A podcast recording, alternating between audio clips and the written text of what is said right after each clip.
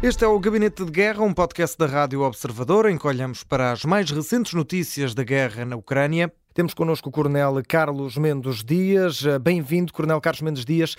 Vamos começar eh, por falar sobre o discurso de Vladimir Putin, discurso hoje na, na Duma, na Assembleia Russa.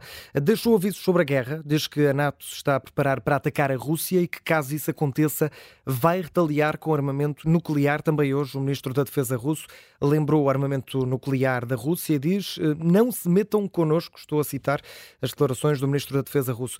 Estes avisos, mais uma vez, sobre hum, a questão nuclear, são para serem levados a sério? Pois, quer dizer, duas ou três coisas sobre isso. Eh, isso é exatamente assim, mas, eh, mas ao contrário. Isto é, e nós alimentamos já agora essa questão da NATO e dessa uhum. berborreia sobre, sobre a NATO. A NATO não é NATO se atacar. Primeiro ponto. Uhum. Até é rasgar o Tratado de Washington de cima a baixo que a NATO diz é que se uma das partes é, é, atacada na Europa, o, o, no Atlântico Norte, digamos assim, na Europa, na América do Norte, é, é considerado um ataque armado a essa parte e às restantes partes, e de acordo com o artigo 51 da Carta das Nações Unidas, que é que diz, é a questão da legítima defesa, as partes prestam assistência das maneiras que atenderem, inclusive no quadro uh, uh, da violência militar, certo. para assegurar ou garantir a paz uh, no Atlântico Norte. É isto, é esta a essência e, portanto, a finalidade geral da NATO é garantir a segurança às partes que a integram. Primeiro ponto. Portanto, não é atacar. Uhum. Segundo ponto. duas coisas. O nuclear. eu estou a falar do nuclear estratégico. Uhum. O nuclear estratégico ele existe exatamente, é, é, é, a chamada primeira desmaterialização da estratégia. É a existência de meios que são, em 99,99% das circunstâncias, para não serem utilizados. E por conseguinte, Vladimir Putin sabe muito bem que aquilo que diz, aliás, e mesmo para quem não esteja dentro dessas situações, nestes quadros nós não anunciamos que o vamos fazer. Faz-se. Porque os sinais todos estão lá. E por conseguinte, o que é que acontece?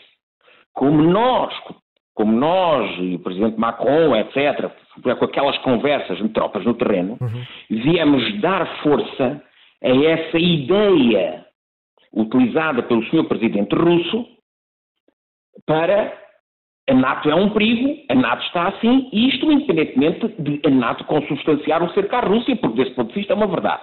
Mas dizer que a NATO está assim, a NATO vai atacar, a NATO é uma ameaça, nós próprios estamos a dar corpo a essa retórica utilizada. E sobre isto importa dizer duas ou três coisas. Primeiro, objetivamente, Macron, nem Macron, nem o presidente da Eslováquia ou outro, fala pela NATO. Não sei porque é que nós arrastamos a NATO dessas confusões. Ok? Os países na área da defesa são soberanos. Isto é, Podem ter as políticas e as correspondentes ações de acordo com os seus interesses. Nada obvia que uma coligação ou que um país, etc., por decisão dele, coloque tropa no terreno. Mas isto não é nato.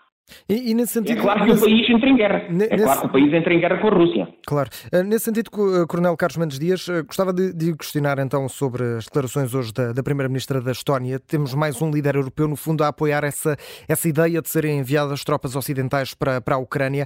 Foi uma possibilidade hoje também deixada em aberto. É um país que está muito próximo da Rússia, mas mais esta declaração de apoio também vai ao encontro daquilo que está a dizer, ou seja, de arrastar, Não. puxar a NATO. O que, estou a dizer é, o que estou a dizer é, é, é próprio Sr. Primeiro-Ministro falou em tropas ocidentais, não falou em NATO. É Exatamente. claro que ela teria na ideia a NATO. Claro. E estamos outra vez a misturar as coisas na cabeça das pessoas. Isto é, do ponto de vista lógico, até quem, quem poderia ter, digamos, decisões e práticas nesse sentido, como é óbvio, é os países fronteiriços, no qual se enquadra, obviamente, a Estónia, a Letônia, a Lituânia, a Polónia, etc. Nessa lógica.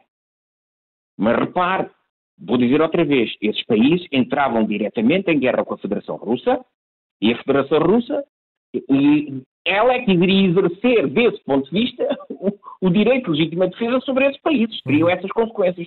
Mas isto é fora do quadro NATO. E percebe-se, digamos, esta ideia dos países fronteiriços em eventualmente arrastar a NATO. Uhum.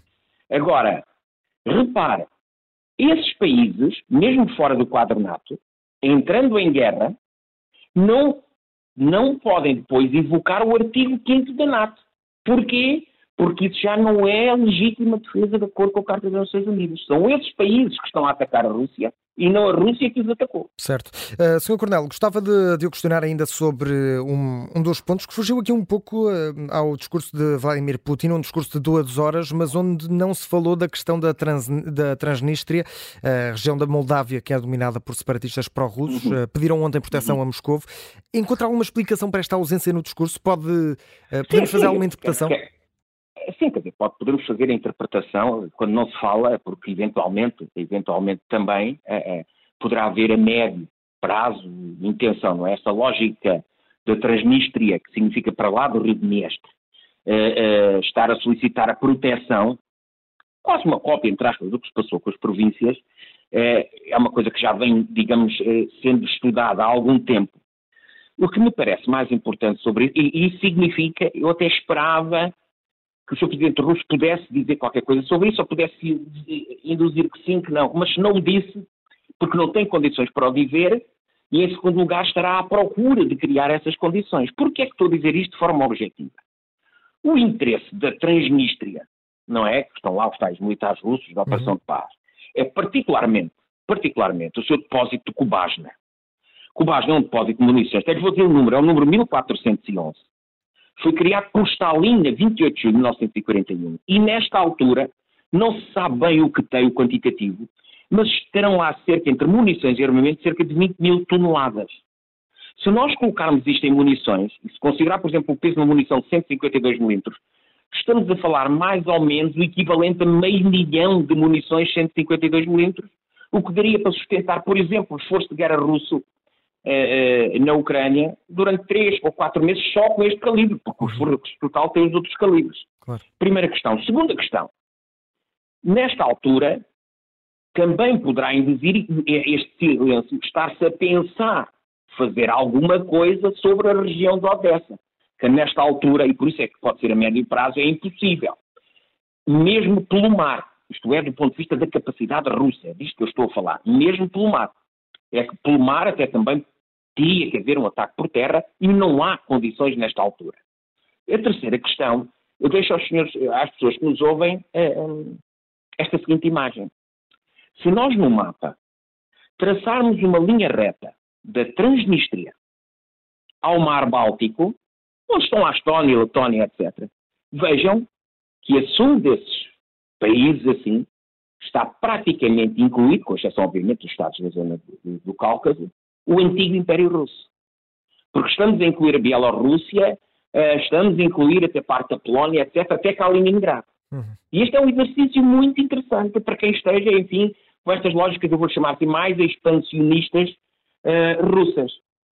Quarta questão, a ligação à Transnistria materializa aquilo a que ouvimos falar há uns meses, e falámos há uns meses, já se não anos, no tal conceito da nova Rússia, em que a Federação Russa estaria à procura disto, isto é, atacando por leste, assentando no rio de Dnieper, fazendo Zaporizhia, Kherson, contorna Mykolaiv, cola-se à Transnistria e repare, encrava a Ucrânia.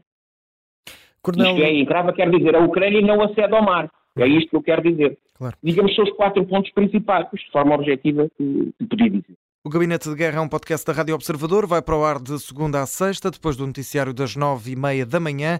Tem nova edição depois do noticiário das quatro da tarde e sabe, está sempre disponível em podcast. Eu sou o André Maia. Até uma próxima.